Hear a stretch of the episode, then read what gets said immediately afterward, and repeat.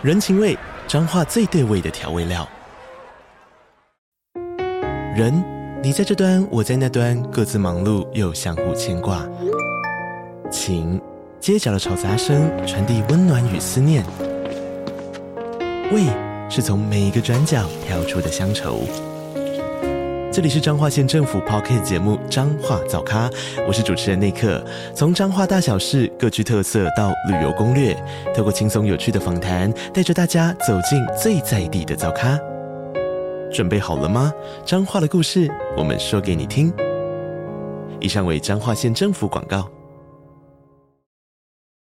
Welcome aboard，欢迎再次收听建筑家 Podcast，我是博翔。那这一集呢，又是欧游记喽。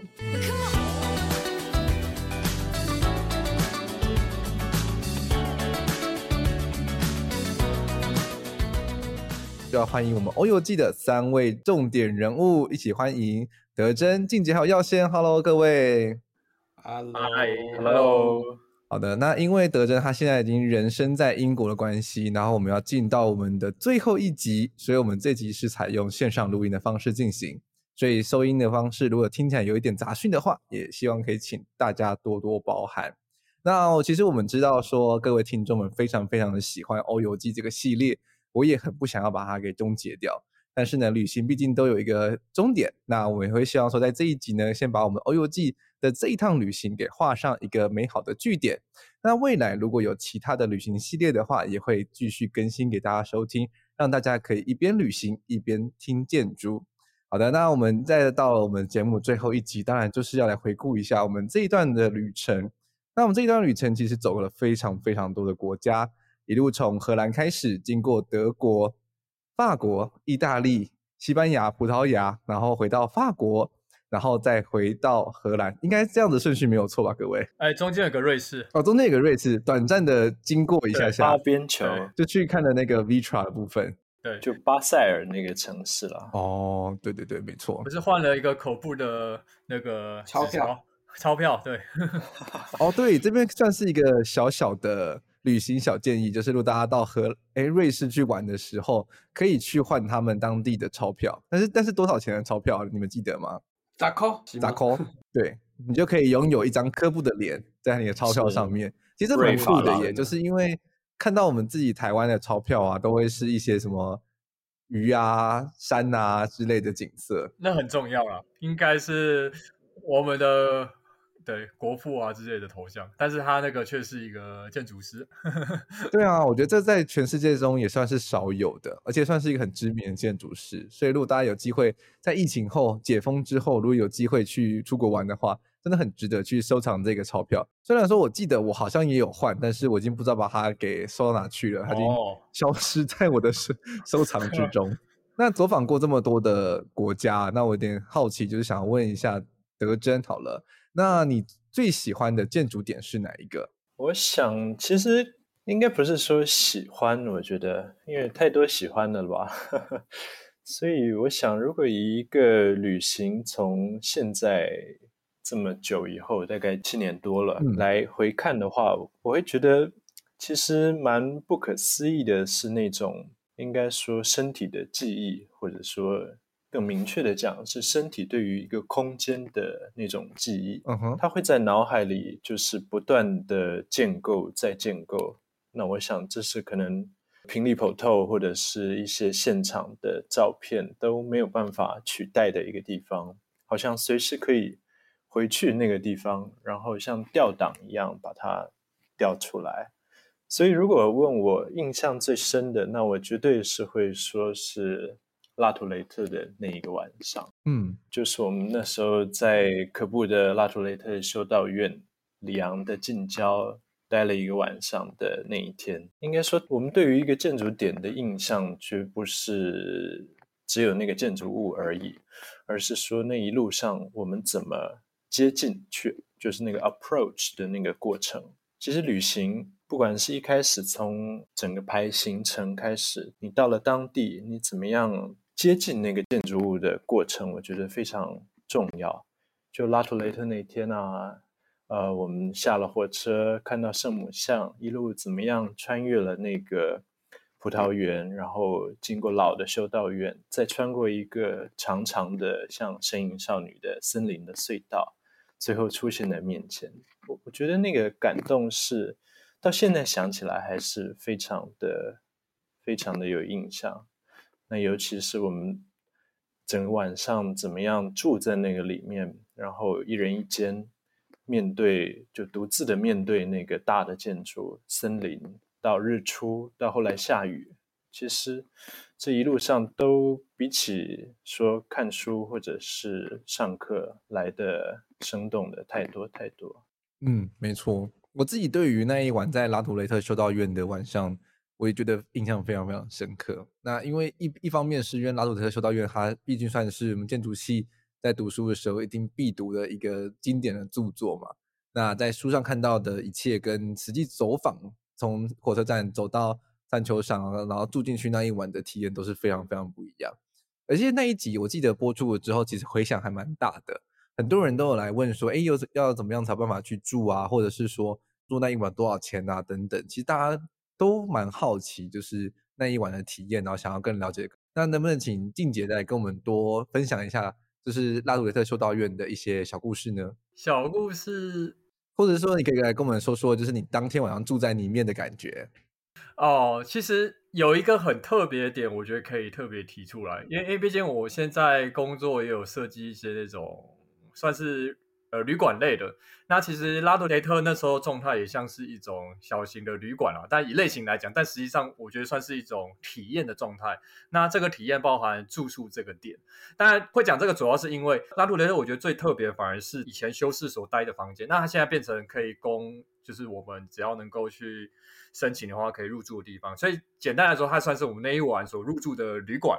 但它的这种旅馆状态呢，其实就很特别。就是说，一般我们如果要去外地住啊，就是我们通常把饭店都是定定义成一个，就是它是卖床的，是住的一个地方，然后一定要很舒服，一定要很大，然后设备什么都有。但拉图雷特那个地方却不是，因为它来自原本一个修饰的一个空间。它这样的转型之后呢，我是认为说，也不一定是我们这种喜欢建筑人可以去。体验或入住在这样的一个环境，反而是任何人都可以去体验。为什么呢？因为那个空间真的是，其实老实说，真的很小，就是它可能它的宽度一个手臂伸开就碰得到。那这样一个这么小的空间，其实会不会很压迫，或者说会不会就是觉得不舒服、不自在之类？但我认为不是。其实他想要表达，反而可能像是以前他们修饰在那个地方，他们所入住的空间是具有一种精神性的，因为那个空间虽然小，它唯一。对，对外开口反而是哈末端朝向满山森林的一个阳台，它是一种很神奇，因为那个地方那个地方其实也没什么讯号，所以你必须要放下你的手机，然后好好专注在这样的空间中，然后凝视着眼前的自然。其实当下的感觉是非常有精神性的，等于说透过这样一个比较小的空间形态，反而去激发出更丰富的一个体验。的状态，我觉得应该说，对于旅游的诠释也不再只是拘泥说我们到底要不要，就是一定要过得舒服或什么。我其实体验是很丰富的，而刚好可布这个修道院留下来的，真的是一个我觉得是一个蛮无价的一个体验，算是一个宝藏之类的。对，还是他只是想要让你体验在修行的感觉，所以不能让你。确实啊，也是啊，就是一种体验旅游。其实像我们做一些旅馆的这种性形态，其实也是探讨很多。现在已经没有在管什么饭店几星几星级了，那种基本的服务配套其实都可以做到很好。但未来的一个展望反而是能够发挥出我们对于建筑学的观念，其实更具有一种体验性的状态，反而是一种趋势。但同时，它也不会只是说我拿来消费或卖钱，而是能够可以是比如说疗养身心啊，或是带给不同人更多的记忆啊，或是更好的人生历练之类。其实很很丰富的，没有说一定是哪一个层面。身体的记忆，嗯，对。其实我原本以为是我要跟德正一样稍微讲一下整个过程啊，不过我觉得现在带到身体记忆，我稍微提一下，就算是补充或是呼应一下德正所提的。其实像我自己喜欢拍照、拍建筑，那那时候欧洲其实也是狂拍，因为毕竟难得到欧洲，所以就是一直想要把握每一个时机，一直拍照。但是曾经也听过老师说，其实如果你一直在拍照的时候，反而你会忽略当下的感受，或是对于一个事情的一个理解，因为你只会专注在拍照这件事情。然后后来我看了伊东丰雄他所谈他旅游的事情，其实伊东丰雄本人他有说过他是不太拍照的，因为他认为说只要就是重要的事情，身体自然会记下来，就是刚刚提到身体的记忆。那这件事情其实随着后来，包括我现在工作相关，有更越来越深层的体悟。其实如果要问到说喜欢当初哪个建筑物，确实当时有当时喜欢的，只是说到现在的时候看法又不一样了。就是我可以后设的说，哎，我现在反而喜欢什么？比如说那个。呃，Peter Zumthor 就是在 Columba，其实这段我们在 Podcast 没有提到，但他其实有一个，就是 Columba 那个在以前那种被二战炸毁的那个修道院的遗迹上重新盖了一个那个新的一个类似一个 museum。那其实当下进去的那种感觉是非常的特别的，只是说对于我们刚开始读建筑来说，还没有办法体悟那么深的时候，会觉得说，哦，这是一个很特别的情境，哦，那是很特别的情境，然后我不断的拍照，但是久而久之。其实这些照片，我现在也不会说一直没事拿出来看，我就放在硬碟里。但就像德珍说，其实久而久之，当下的感觉其实会一直延续在现在的身体记忆之中。也许在你现在所做的任何事情，可能都会勾起，就会产生共鸣。对于当下的那些情境，那以 Zumot 来说，对于我们现在，像以我自己来说，我们现在比较想要在做一种。更加感受性的建筑状态的时候，自然 Zumthor 其实当时如何去把这样的一个 Columba 空间塑造成一个与世隔绝、具有神圣性，然后游走在里面的时候，透过微量的光影，然后呢极简的几何，还有搭配相关，因为还有一些展品吧，展品跟光影的呼应，其实当下你会发现，以前那些的累积，欧洲累积，慢慢会提供你很多更多当初想不到的，反而现在能够去深受感动或是想法上的一些因素。跟要素之类，所以反而会觉得说，Peter Zumthor 所做的这件事情越来越能产生一种共鸣吧。所以我觉得这也是一个可以说是旅行的一个价值。其实旅行有时候也不用，虽然我们规划很多啦，但是其实有时候自然而然的当下，我觉得它算是一种机缘吧。就是珍惜遇到任何事情做的任何决策。其实我相信，就算是当下没有帮助，对于以后就是没有任何事情是后悔，或者任何事情是不值得的。反而说这些事情都能够，不管是好或坏，都能转换成对于未来的一种。更好的的那个历，就是这些历练能够给未来更好的一些想法或灵感，或是一些精神上的一些帮助之类的。是是，而而且我觉得这也是自助的一个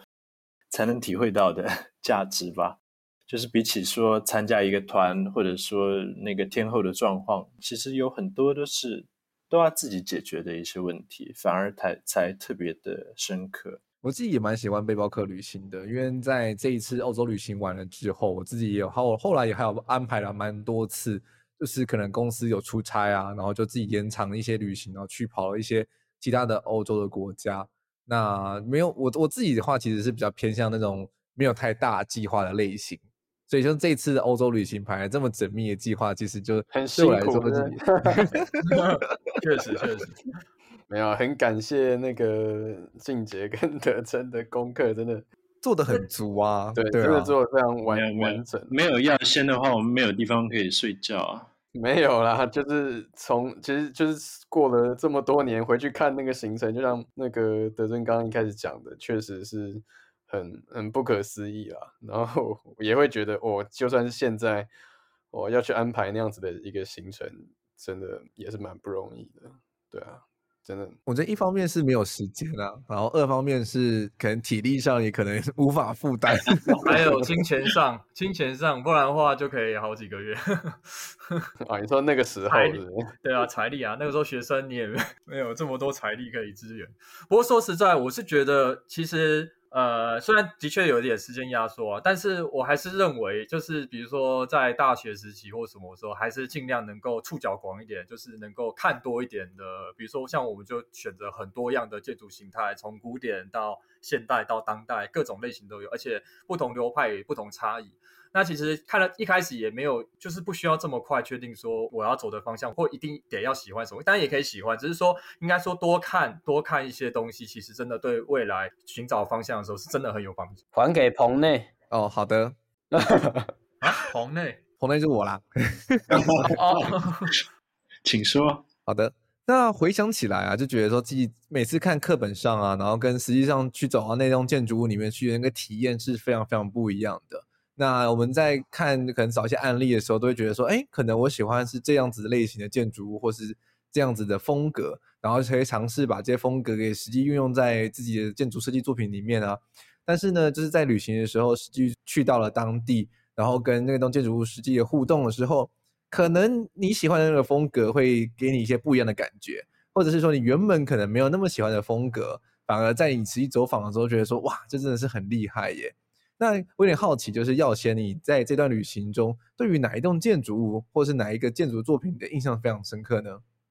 其实你刚刚说的那个感觉，我有有经历到，就是可能原本或者是以前，不管从教科书或者是以前所知道的资料，好了，就是可能没有那么有感觉的建筑师或者是呃建筑作品，但是。呃，实际实际走过，或者是实际看到之后，就开始觉得，哎，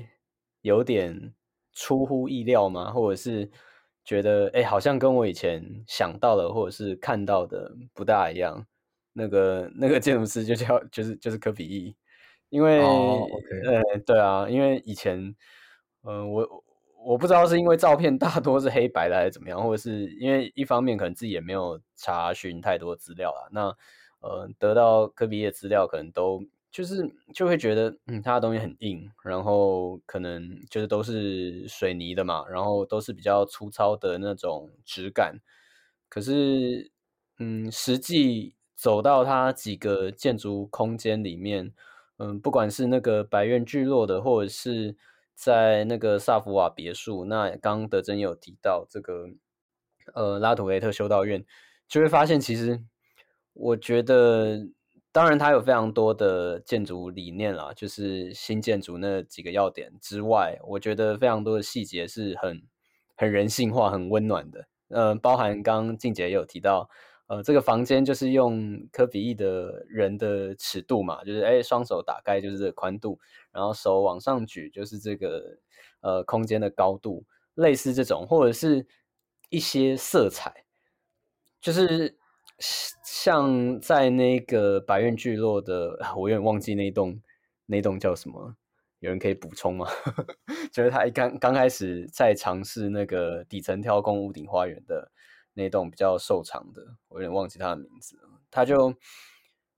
呃，我记得他是有点类似我们我们讲双拼的空间啦。那一边它就是比较，我记得它的漆色啊，不管是墙壁或者其他。都是单一的，可是它到另外一边就是非常多颜色，就是不管是鹅黄啊，或者是一些呃蓝色、绿色，或者是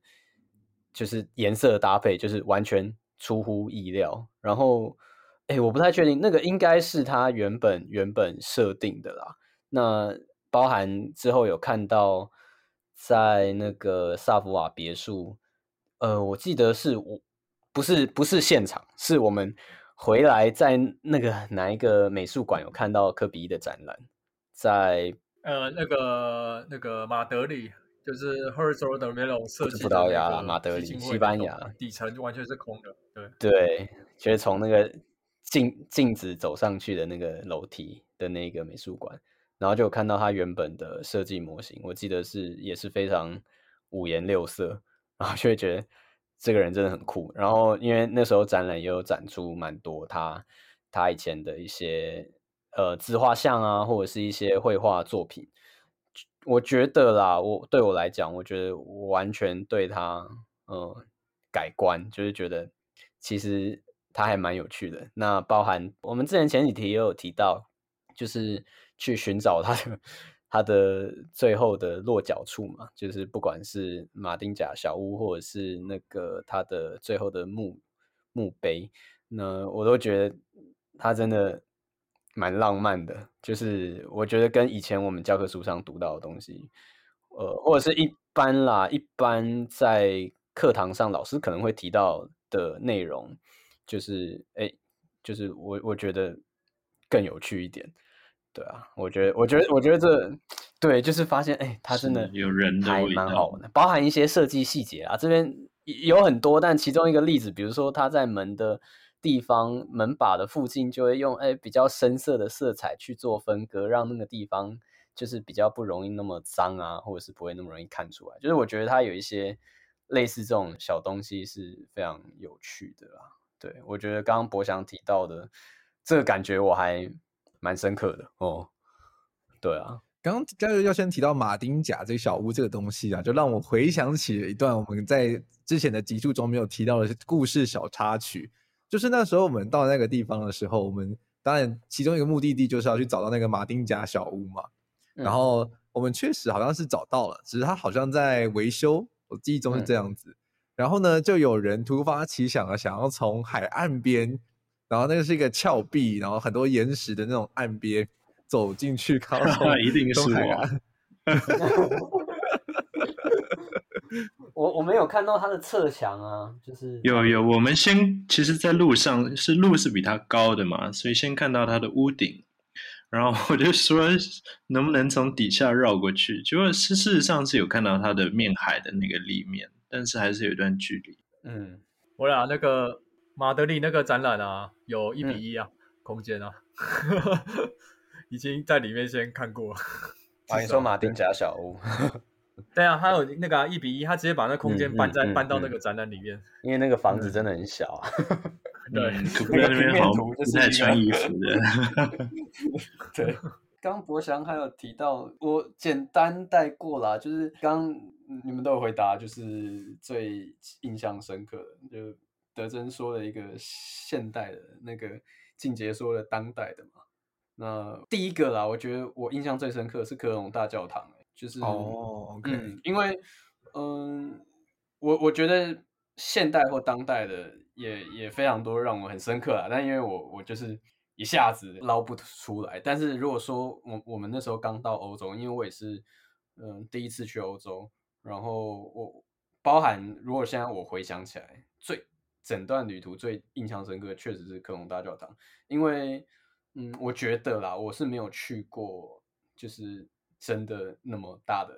教堂，所以我觉得进去的那个空间感受是完全超出。当然那时候也才活二十年而已，就是 好像没很久啊，但是就是至少在这一段时间内是没有体会过的那种空间感，因为我觉得那个教堂，当然当然之后圣家堂也非常壮观，但是。科隆先去嘛，那那一个室内的空间是以前难以理解的，就是室内空间怎么可以这么的高？然后以前的建材是是石头跟泥土，诶，就是那个 是一个你很难去想象说以前的人怎么可以怎么可以盖出来，然后又盖得这么的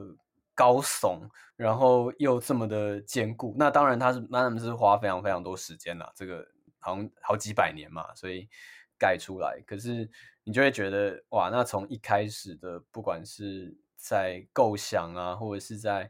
安排这整个建造的过程，那个规模是多么样的庞大，我觉得那是我们现在这个世代很难很难去理解的啦。当然，圣家堂也盖了非常久，但是我觉得不管是工法或者是材料，然后你在空间里面的感受，包含你在空间里走动的回音，或者是。说话的回音，或者是之后我们去圣母院的时候，甚至有听到嗯管风琴的演奏啊。我觉得教堂里面的感觉让我非常印象深刻。诶，我觉得那个真的超酷的。嗯，我自己印象非常深刻的，其实也是万神殿，就是教科书上面一定会有的第一课，就是一定会跟你讲到万神殿这个地方。那在照片中看起来就觉得，哎，它就是在它的屋顶上开了一个圆形的洞，然后那个那个洞是是透空的，它完全没有任何一块的玻璃，它就是一个露天的状态，所以就雨是可以直接洒到那个大厅的正中间，然后阳光也可以自然的洒落在这个这个大厅里面，所以我觉得那个体验非常非常的特别，就是经过了这么多，因为我们在沿路上刚刚要先提到的科隆大教堂，然后其他的圣母院，各种教堂。Cathedral 之类的等等的，逛逛完了之后，其实回归到很单纯的这样子的一个空间形式的时候，其实那种纯粹性，然后那种感动，其实让我也觉得非常非常的印象深刻。那跟一个教堂有一点点关系的一个建筑案例，也是我自己在这趟旅行中觉得意外的收获。的一个案子，就是 Columba 这个案子。那他是他是谁？哪个建筑师做的？刚刚静姐，刚刚刚刚我提 那个哦，对对对对，就是就是刚刚静姐提到的那个 Columba 这个案子。那我觉得很巧妙的利用了很多很有趣的悬空的平台，然后去把这个遗迹，然后跟这种现代建筑的状态去整合在一起，然后是一种很迷人的形式。那也是我自己之前在在思考这种这种遗迹啊要怎么保存的时候，其实没有想过的状态。就台湾一定都是把它躲得远远的，然后就给它用一个玻璃罩或者什么东西把它罩住。但是事实上，就是在这个 Colomba 这个案子里面的时候，它是新的建材跟旧的遗迹也是融合在一起的，所以就是一个很微妙的的一种建筑的有点魔幻的感觉。我觉得是是，就就是这种时间的叠加的一一层一层 layers 叠加的这种感受，我觉得尤其是欧洲西方国家。在面对历史的这种态度是很值得学习的，包含甚至可能一战啊、嗯、二战这种轰炸过后的他们怎么样去面对这种伤痛重建，包含可能把弹痕那些都保留下来，或者是他怎么样修复，其实都比起呃可能我们比较这种只是很直率的、很很暴力的去隔断，或者是把它哦。就保存起来是是不一样的，它是一个共识的一个状态。因为因为这就让我想到说，其实我过去这一年有做的其中一集，就是跟那个国家摄影中心一起合作的节目之中，其实就聊到是说，台湾人在面对古迹的时候，我们通常都会是希望说给它注入一个新的元素嘛，所以就会看到很多这种什么那种旧烟厂啊、旧酒厂啊，到到最后都变成是这些咖啡厅啊、一些展览的空间这样子。那其实那个老师他就有说到说，他其实反而是希望说这些空间可以回归到他原本使用的机能，比如说像是国家摄影中心，它原本就是一个办公室，那为什么它要变成是一个摄影中心？它不能回归到就是一个办公室的状态，就让人继续使用它，然后让记忆去继续叠加它。那所以就是古迹在议题上其实有很多，我觉得台湾在处理上或者是在面对上可以有更细腻的地方，而不会是一味的好像是说。啊，保存就是要让它维持在那一刻，那它就不能有新的历史叠加在上面了。听起来是政治问题啊。其实古迹这个命题很现实啦，古迹要能够活下去，还是得使用嘛。当然要怎么使用，其实跟牡羊说，其实应该概念上是说，我们不能一厢情愿认为它一定都就得是什么样，其实反而是应该要很了解那个古迹的一个状态吧。就是它赋予什么技能，不管是要回到原本使用，还是它要诠释什么新的，其实应该我觉得是有很多因素是要，就像博洋说，要很细腻去考量到它的一个事情。其实我刚刚想说，因为因为可伦堡，我刚刚前面可能稍微只是简单带过，因为既然大家都 谈到可伦堡，我觉得可以再细谈一个更重要的一个事情，应该是可伦堡更重要的事情。其实当初对于这种 Peter z u m u t e r 啊，其实我觉得这个也是可能未来会。呃，其中一个方向会可以再去探讨，包括可能说未来如果旅行要规划的时候，可以再去多多琢磨在，比如像吉穆特或北欧一些相关，因为他们很讲究一种事情叫精神性。那这种精神性，我可以稍微白话一点来说好了。假设以 Columba 来说，我可能会用一个词来代表，我可以把它称之为历史的凝视。就是说，在那个地方，我是一种凝视历史的状态，而这个状态呢，除了说我们刚提到说古迹保存的一个创新，或者说它怎么去建构它的空间，其实更重要应该是说，其实现在回想起来，朱姆特确实一如他做的很多建筑一样，他一直在尝试说，怎么样的建筑能够带来什么样的一个场所感，尤其被二战轰炸过啊，然后重新再造的建筑物中，那它的技能是赋予一个类似 museum。然后去保留原本的一个被炸毁的样貌，然后借由桥而走过去，这种是一种类型上的一种建构。但更重要是，反而是他怎么去建构中心的那个精神观。其实他的那个新的那个墙啊，仔细看可以看到说，它的砌砖方式有留一些小孔，就是一个一个洞。所以呢，当我们进去到那个空间的时候呢，你会看到有很多的透过小洞所射进来的光芒，然后同时借由那样砖墙的小洞，能够巧妙的过滤，但不是完全遮蔽外面嘈杂的声音。所以，当我们从比较热热闹闹的科隆的街头，然后走进它的建筑物之中，其实第一件事情感受到就是宁静，而这股宁静，然后透过一种仪式上的，比如说我们要求要放置物柜啊，然后。买票的时候的整个路程的安排，然后刚好静悄悄的，刚好我们去的那时候没有任何人，然后在那样很大的空间中，他把整个空间调很高，然后上面就是我刚刚说到的一些小孔，然后透过这样微弱的光影，然后呢很安静的那的塑造，但你可以稍微听到一点嘈杂的声音，就是我刚刚说它过滤了，但不是完全遮蔽外面的声音。这时候呢，你的心情完全沉淀下来，而专注在当下的那个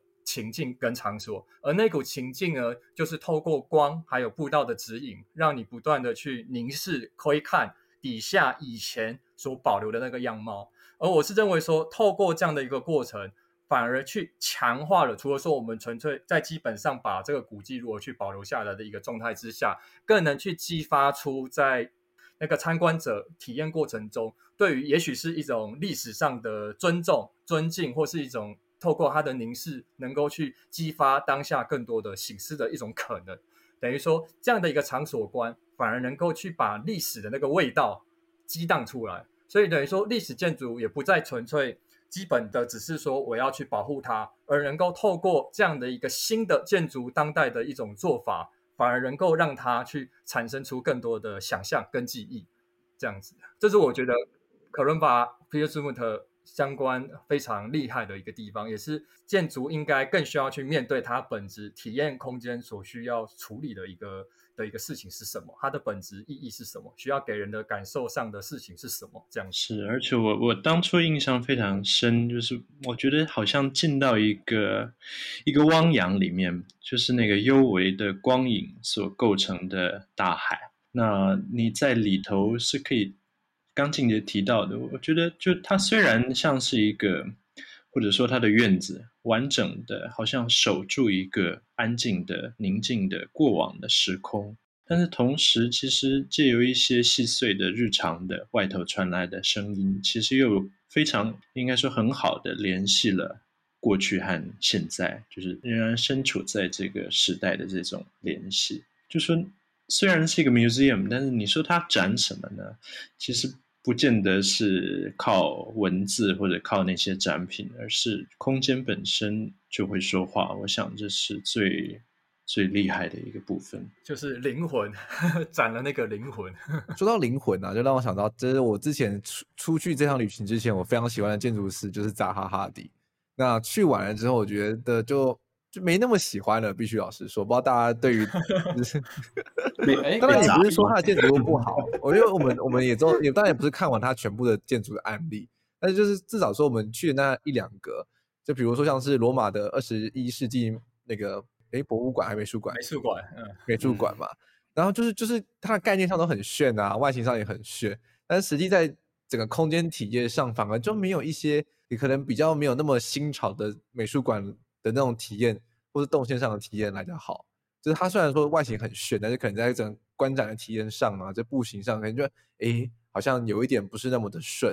然后或者是说它有一些可能就比如说斜墙啊，上面有开门啊等等的这种一些小设计的小细节，然后就会在实际在使用上的时候就觉得说好像有遇到一些小状况，因为像我自己可能比较高，我大概一百八十三公分左右，然后就是在经过那些斜墙跟斜门的时候，我就一直很怕自己会撞到那些。门的门顶斜门歪道，我想可能就是那种比较细腻的人性的这个部分的关注可能比较不够。嗯，没错，因为我觉得追根究底，就是建筑物毕竟回归来说都还是是人在使用的，所以一些小小的那种人性上的、尺度上的这些掌握空间，只要一稍微一没有掌握好，然后可是就是在图面上检查起来的时候是 OK 的。但是实际上，在人在使用的时候，就会发现会有一些意外的小插曲或者小状况。那我觉得这也是自己在空间操作上的时候会需要，可能就是每个建筑人都需要去多注意的地方吧。因为这种东西，我觉得应该很难在模型上或图面上检讨出来，因为就可能大家就会靠直觉或靠法规啊等等说，哦，这个净高没有问题啊。但是可能就是在当下人经过的时候的一些视觉感受或空间感受，就会是另外一个 story 这样子。是，而且就像我和静姐都很喜欢的 Plasma，他所说的那种肌肤之目嘛，就是 eyes of skin。就当呃这个时代的这种建筑，你把它视觉去掉以后，那还剩下什么？其实人在空间里面是那个我觉得有很多是视觉以外的那个部分，才是真正影响形塑这个里头的行为和真正你会对那个空间最有感的那个部分。而且这部分还不只是说我们谈到视觉外的那个五感嘛，就什么触觉啊、味觉、嗅觉。其实真正讲到这，可能比较是建筑现象学的领域了。就是说，其实其实也不用谈现象学，其实就是很简单。像博翔说，我去当下我的对这建筑感觉，其实不是我去分析说哦，它走到多宽多窄。我当下就觉得它不够宽不够窄，其实应该是这种状态下能够去感受对于不同建筑的诠释。那时候大学一个老师有跟我们这一组说，其实做建筑啊，建筑可以是数位，但是不能是数字。就是说，我们不是用数字来推敲建筑，我们应该是用我们对于建筑的感知来去创造建筑，因为。我想说，建筑给人使用，那这个人的使用其实也不只是说我假设我做这是一个我的房间，然后我在里面睡觉，这样那么机能而已。其实对于我当下我的每一个行为，我的每一个情绪状态，我所做的每一件事情，其实都跟空间有非常紧密的关系。而这关系绝对不是说我透过数字可以量化的，它是更多其实是升值在心理层面的一种觉察，整体的一个部分。对对，整体的一种感受。所以其实这种训练其实确实对建筑其实是更重要的。其实当然，因为我们现在有时候，对，现在科技是发达，我们可以透过效果图，透过一些去呈现。效果图也是双面刃啊，可能一方面可以觉得说空间漂亮，但其实效果图其实更重要，是能够看到效果图里面，我们如果在里面使用，或我们如果在里面生活的时候，当下的感觉，去揣测、去感受，说我们能不能觉得说这个空间，像刚刚提到说，它是不是很人性？他这样感觉是不是对于美术馆来说是不是适合？比如说，我们那时候其实我们在斯图加特有遇到一个 芬兰建筑师，有跟我们聊说，刚好当地有一个那个一个韩国建筑师设计的一个图书馆，一个立方体，曾经有被入选那个什么世界级就是很最美的图书馆的那个排名。但说实在，其实去对去那边的时候，我们后来我们在斯图加特的那个旅社跟那个芬兰女建筑师聊天的时候呢，其实。他就有提到说，其实他觉得那个地方蛮像医院，其实蛮冷的。所以其实说，有时候我们会觉得说，白白干净的一个空间，但它是否对于那个图书馆来说，是不是真的很适合？它会不会像医院？其实有时候更多这种细微上的事情，不是说单纯我们透过一个概念意象，或者说一个数字上的处理，或是 Instagram friendly 的，对，是。是还有更多层面是值得去探讨的，对，这也是建筑我觉得未来更多可能、更多想象的一个方向，这样子，也是为什么要旅行的原因吧，真正的去体验那些空间。不过我觉得博翔刚提到这个，我觉得图面上就检讨出来了，只是这个到另外一个议题，就是每一个建筑师或者是设计师或者是事务所，他们对每一个案子的追求。或许会有一些不一样啊，因为对他们来讲，或许这个案子他要的是外形，然后，嗯、在比如说 for 什么活动使用，或者是在他要在一定的期限内完工，然后要一个可以打响哪个地方名号的建筑。那我觉得或许有时候有一些细节，或者是像刚刚提到，比如说一些人使用上的，或者是感知上的。就会相对被忽略了。我觉得有点像是每一个建筑它存在的意义，对那一个建筑师或是那一个主导者都不太一样。对啊，我觉得无可厚非啦。对，但建筑最最最恐怖就是盖出来就在那里了。嗯嗯，对啊，对，就一点其实微小的可能设计上的一些小瑕疵，或者是一些设计上的的抉择，它就会存在在这个世界上。三十年、五十年，甚至还要更久。而且一开始是人影响建筑嘛，我们决定它长什么样。但是到后面更长期的是建筑在影响人。就你如果实际住在里面，实际用的那个人，你其实所有的行为都会受到他的影响。嗯，好的，那其实回想起来啊，我觉得大家可以来玩个小小的快问快答时间，就是大家 对于哪一个城市的印象差异最大？罗马，来是巴黎，巴黎，巴黎，应该讲 巴黎，巴黎，对，所以巴黎。像这样听起来的话，这这边是的话是罗马两票，就是我跟德政都觉得罗马的印象非常的不一样。然后卡尔跟静姐的话是觉得巴黎，那我觉得应该两两两个城市的共通点，我猜是一样的啦，就是可能一些。不要再被那些杂志啊，比如说巴黎看到什么料理鼠王啊，或者是看到一些什么香榭大道或一些名牌啊，哇，好像好浪漫啊，好漂亮啊，什么？但你去的有啦，还是有啦，还是有啦，只是说 你应该那应该是一个完美 perfect 的形象，就是你不要把它对，不要把它想的太 perfect 了，就是每个城市都有它的课题。虽然巴黎课题让我们觉得哦，真的有点 shock。就是如果大家在大家最近都在追的 Netflix 剧，就是《Emily in Paris》这部片的话，可能大家对于巴黎有一个非常美好的印象，就觉得哦，好浪漫哦，转角就遇到爱，然后就每个厨师都长得很帅这样子。但实际上走在巴黎的街头上，大家就知道说，嗯，都不是这么一回事呢。而且法国人也不是这么的，有听说啦，不知道现在怎样，就是有时候不一定那么那么热情啊，就是。北边啊，北边法国人，但我们在南边法国人反而特别热情。那个时候，哦，确实，那是因为靠近地中海的关系啦。我觉得有阳光的地方，人都会特别热情，跟台湾高雄人一样。北部太冷了，没有啊，就是都还是有好呃有不一样的样态啦，也不是说都都落差很大还是怎么样，但是确实有一些不一样，跟以前的想象，就是某一些从无法从图片上传达出来的东西，比如说像气味。那罗马也是，嗯、就是我看电影啊，都觉得说啊，罗马很漂亮，古色古香什么之类的。一出车站，结果就 啊，对，可以去回顾我们那一集所讲的，很有味道，无感，无感，很有味道，超具无感的体验，视觉、味觉各式的冲击。而且因为当时候我们去住的是去住民宿嘛，所以我觉得那个其实民宿的空间的那个 T core 的空间，其实也蛮有趣的耶。我们那那时候在。讲罗马，哎，其实我们在这趟旅行中很少讲到我们住的地方，除了某一些就是知名建筑师设计的空间之外，那其实如果回归到说一些古城的一些空间设计的时候，觉得哎，他们的 T core 啊，就是他们有个很大的中庭，然后他们早期的时候应该是没有电梯的，所以他们后来建了电梯的时候，就是在他们那个中庭的那种回回旋型的楼梯的正中间去加了一个铁的那种，是是，而且还是那个拉那个铁门这样拉开来的。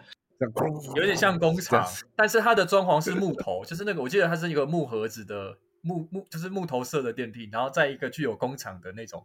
的那种铁门嘛，所以感觉对对，就整个外露，就是觉得哦。很很有特色，仿佛好像不知道怎么形容，就是有点像工业风，但是它还没那么金属感，它带有一种木头的温润，然后充斥在这一个，就是它装在这个古色古香的这种传统的螺旋梯的庭院之中，特别的有味道，这样很难形容的感受。你知道台对台湾哪里有吗？哪里？哪里？就是这种回旋梯，然后里面是电梯的老房子，那个南机场夜市那边的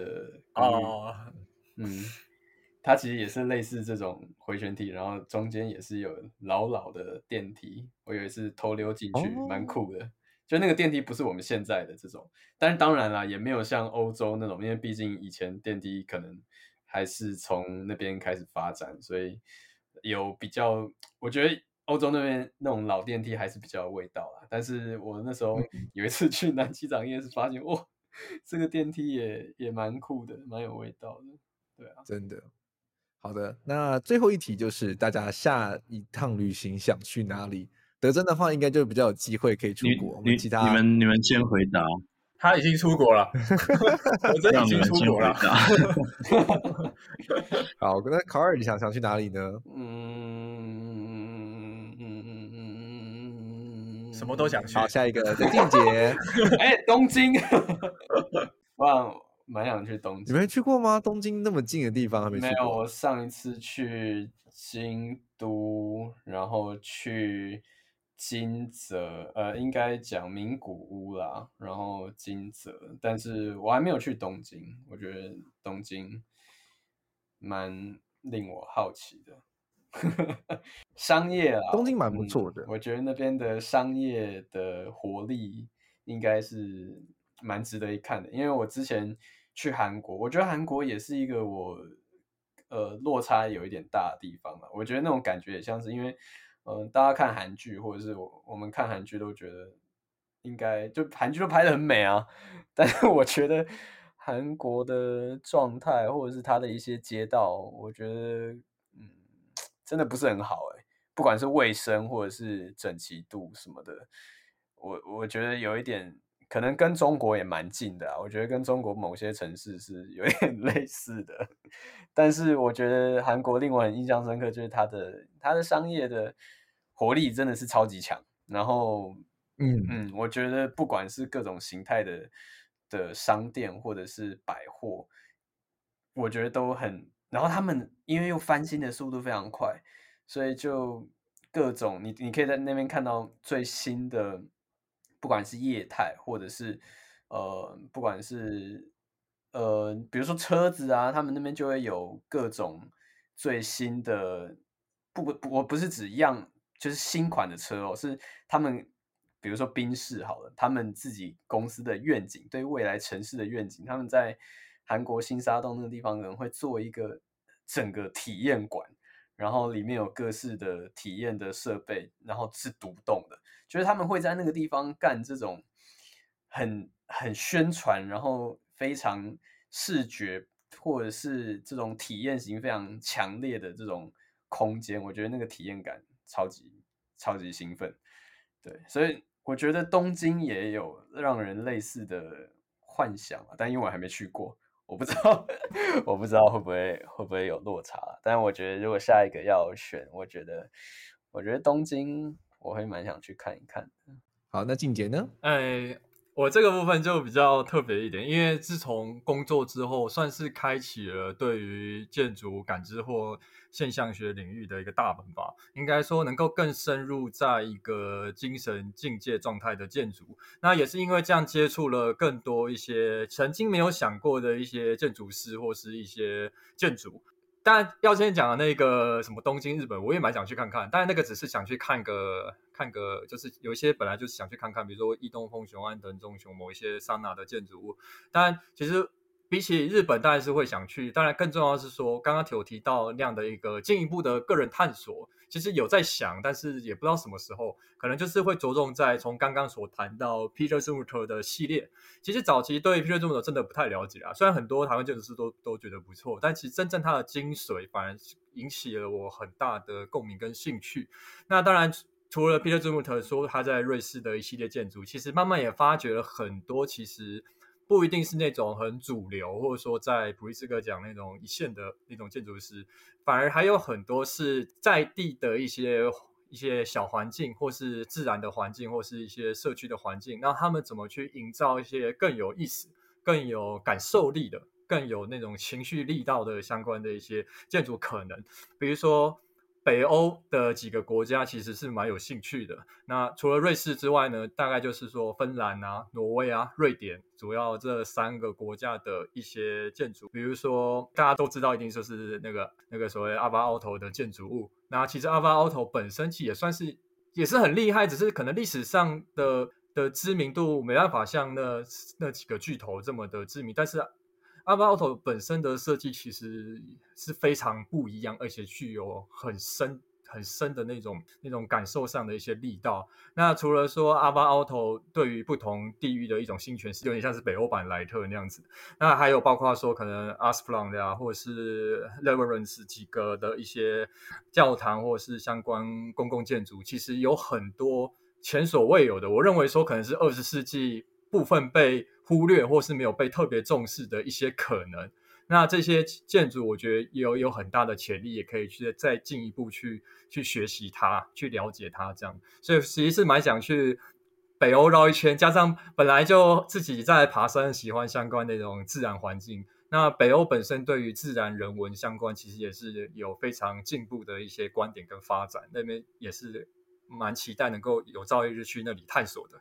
那如果是我的话呢，我就还蛮想要去南美洲的，因为觉得好像还没，就是很多其他欧美国家的建筑啊，好像都看了那个大概。但是因为之前就一直很 fascinating，就是南美的建筑形式，他们用很大量的颜色、很鲜艳的颜色，然后跟很有趣的一些可能马赛克拼贴啊，去创造出的建筑空间。我就很想要去。那前阵子因为疫情防疫在家嘛，没事做，然后就在 Netflix 上乱看影集啊，然后甚至是那种旅行类的，然后就有一个什么梦幻，好像是梦幻空间还是梦幻饭店吧，反正有一系列就三个主持人他们会去不同的民宿去住。哦哦哦。然后他有一集那个系列，嗯，对，他有一集他就去住了在阿斯特克蛇神建筑，它是一个民宿，然后它的建筑它就是用了他们与蛇神的造型，它真的是一一只蛇的的身体的形状的一个民宿，一个因为它是一个住宅空间啦。然后它就是这个园区里面就有很多他们羽蛇神的一些，像是呃，比如说它的蛇的眼睛啊、蛇的头啊，或者蛇的嘴巴啊，然后然后蛇的身体啊等等的这些小空间小细节，然后就让我觉得好着迷哦，好想去住看一看。所以如果解封了之后有机会的话，真的很想去南美洲走一走的。那德珍呢？德德珍想去哪里走走呢？好，我有话要说。哎，其实对于我来说，因为我现在我从去年十月来就回到伦敦，那现在已经是第第三个月了吧。其实反倒是心境上，我觉得并不那么特别想要去哪里，或者急于去哪里。这当然有是有一点。我觉得是应该说定居的真真正开始生活的这种，就现在的这个状态跟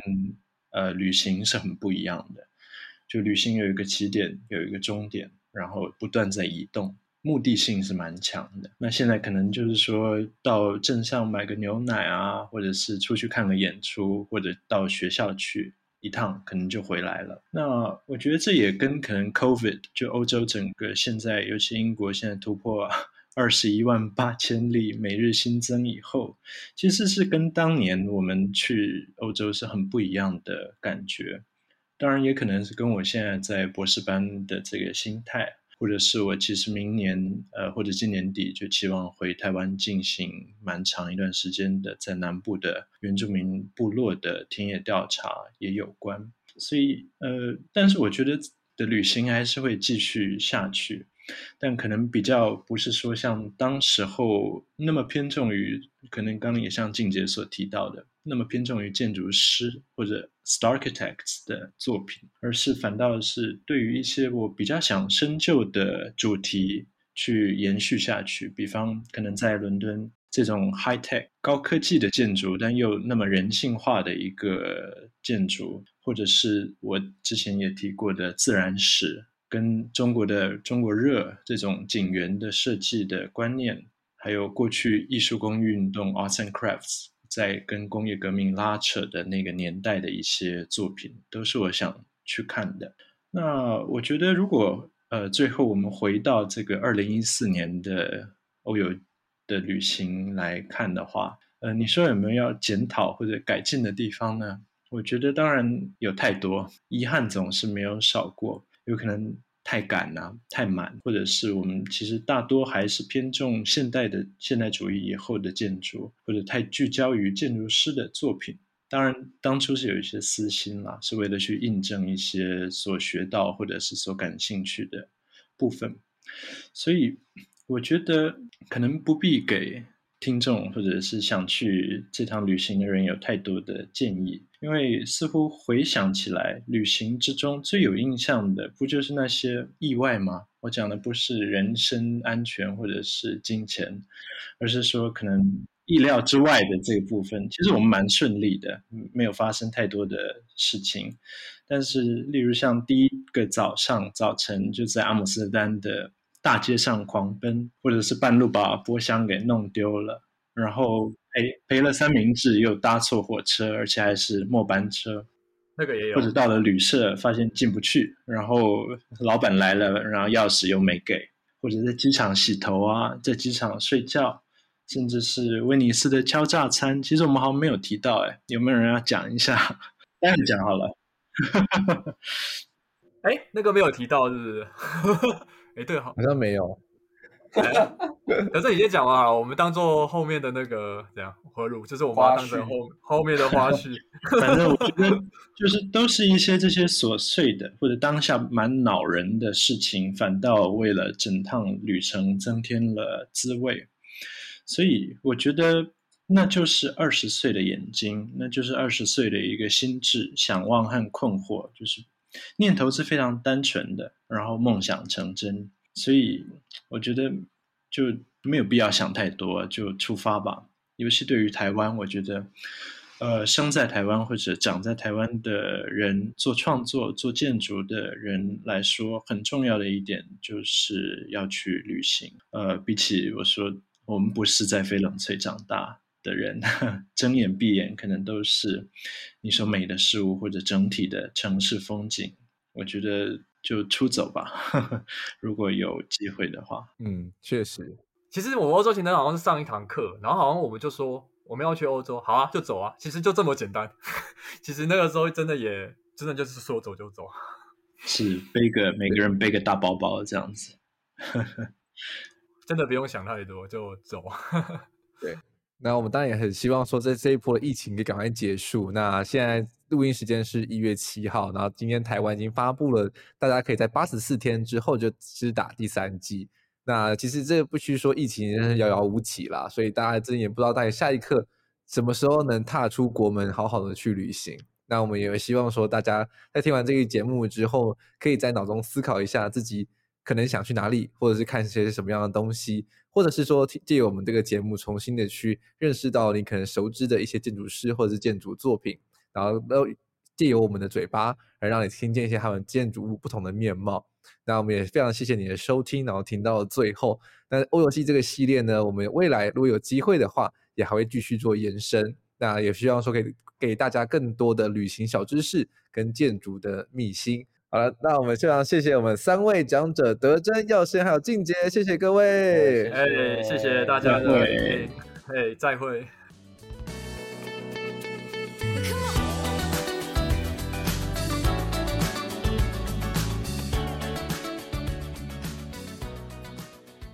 好的，那我们的幕后花絮这一集非常特别，就是来我们聊聊我们遗漏的在威尼斯的那一顿可怕的大餐。其实必须说还蛮好吃的啦，现在回想起来，照片上看起来还不错。对，其实这个蛮严肃的问题，真的，因为不止我们，我发现我周围人也有，还有曾经台湾也有报过新闻，说也有人遇到，真的层出不穷，很可怕。严肃。对，嗯，好严肃。简单来说呢，就是我们那一天在威尼斯的大街上乱逛，然后我们就看到一间店，然后想说，哎，那就进去吃午餐吧。然后 menu 拿来的时候也觉得都很正常，然后就价钱好像也都很合理，然后就会点一点点一点。然后当然就因为毕竟是观光客嘛，就一定会问说，哎，那就是店家有什么推荐的？那我们点了一些意大利面，点一些披萨，然后都很合理，然后。店家就会说：“哎，那要不来尝尝看他们的海鲜拼盘这样子？我没记忆错的话，在当时看 menu 的时候，觉得那个价钱看起来好像也是 OK 的，嗯、对，就是没有看起来太夸张，就是好像都是十十几位数的欧元吧，就觉得好像还 OK，然后就就点了，然后点到，然后吃到的时候也觉得啊，好丰盛啊，有龙虾，有什么的一大堆海鲜的东西。”然后就是是津津有味。我记得他推荐拼盘的时候没有价格啦。我记得他推荐没有价格吗？对，他推荐拼盘的这个 set 的时候，我记得是没有价格，他就只推荐我们说，哎，就是有一个这个东西。没有，就我们以为是在 menu 上面有这样，但实际上它是隐藏菜单。对，他其实没有写那个东西。并且讲一下吧。哎，为什么我的我接收到的记忆跟你们不一样？我的记忆是我们.他根本没问我们，然后他就直接送上来。为什么我以为是这样？有啊，他真的我们有点啦，他不会、哦、他不会硬送上来啦。哦，不过确实当初我们都盯着菜单说，哦，一好像有数过数字诶，我印象中哦，一二三四，哎，都是一开头的，嗯，就是十块。对，一二三四已经包含龙虾，呃，包含那个海鲜拼盘，然后价钱上面都写大概十几欧，十几欧，哎，好像。Okay. 对对对，我记得是类似这样子，然后他没有直接跟我们讲那个东西多少钱，我记得是没有。对对，然后 anyway，就是我们都津津有味的吃完了之后呢，然后就看他要结账了嘛，然后一一看到账单的时候就吓得屁股尿流，哇塞，太太太惊人的价钱了，大家猜猜看到底多少钱？我刷的卡。哎、欸，其实这里还有一个小细节，我补充一下。其实一开始在点餐的时候，那个服务员的脸超臭，印象中、嗯、就是一脸呃，就是好像好像今天被抓来上班很不爽那样的表情。然后呢，点完之后呢，他再来的时候，他面带笑容啊，而且他看到肥羊了，当然笑了。对，他面带笑容，而且他还抱着一个小孩子过来，抱着他小孩，对，抱着小孩跟我们逗，哎，逗你玩，悄悄悄悄，让我们那时候想说。我们很开心吃着吃着这个龙虾大餐，打招呼嘛，所以我们就觉得哦，我们也跟他敲敲敲，就后来就觉得他根本是讲的是敲诈敲诈这样，他现在还能浮现那个婴儿的笑容。没错，我有拍下来那个婴儿哈，有阴影的婴儿。最后是多少钱啊？八百欧吗？还是多少钱？呃，两两百欧，两百多，两百多欧。对，两百多。我记得那餐就是八千多块啊。OK，我现在回想起来，好像其实也还好，但是 就当下其实蛮愣的。没有啊，我们那个时候是学生，如果现在学生有收入，当然没对啊。对学生来说太贵了，拜托我那个时候，我们都是吃巧克力酱的，四个人的火车上没有，其实其实那个时候当下结完单，我立刻就冲去旁边的市场，然后呢买了一堆面包跟果酱，说，因为你就说接下来要刻苦了，对，接下来这一个礼拜都吃这些了。啊，还有面包吃不错啊，至少不是吃土啊。对啊，然后那直接你买那一罐巧克力酱也变成我们后来的就是救命粮食，所以真的也是，哎呀，好像算是因缘巧合的有波比这样子。对。好啦，那就这样子。好的，这一集到到 到此告一段落，拜拜。哎，对对，我我再补一个花絮好了，我觉得可能可以给观众给观众看听一下另外一个事情，就是如果你在火车站遇到有人帮你买票，千万千万不要去。就是我们那时候在罗马，就是有一个应该吉普赛人过来要我买票，因为那个时候大排长龙，然后旁边其实有售票机。结果他却叫，他就说：“哎、我可以帮你们买票。”然后我们就真的过去请他买票，他就操作一下那个售票机，然后票就出来了。哎，确实看一下没有买错，确实是我们要去的地方。然后这时候呢，他伸出了他的手，然后说了一句经典名言：“他说，You happy? I'm happy. Everybody happy.” 然后 five euro，他要我每个人一人给五欧元给他。服务费，对，就是现在听现在听起来怎么觉得也也有点合理啊？因为他帮你操作了，他搞不好会得 COVID。对，虽然我有一点小贵，不过当时当下我是立刻就给他，因为我觉得不要惹麻烦，啊算了算了，就就这样。但是说实在，其实根本不用，你可以自己操作啦。如果你看得懂，应该也是有英文啊。然后后来我们在记得应该是在巴黎的哪一个地铁站，然后那时候买票的时候又遇到一个人过来说：“我来帮你买票。”然后这时候我一看。哦，没事没事，因为他挂着车站人员的臂章，应该不是伪装。他确实帮我们买了票，但是也没有要钱，所以其实要注意一下，到底是谁来帮你买票。对，没错，就是反正国外旅行啊，真的就要自己这个看紧你的荷包，因为大家都想要敲诈你，就是这样。对，其实我觉得应该就这两个敲诈，对，差不多。对，好了，那就这样子喽，拜拜，拜拜，拜拜，拜拜。好的，那幕后花絮就是我们的。怎么样？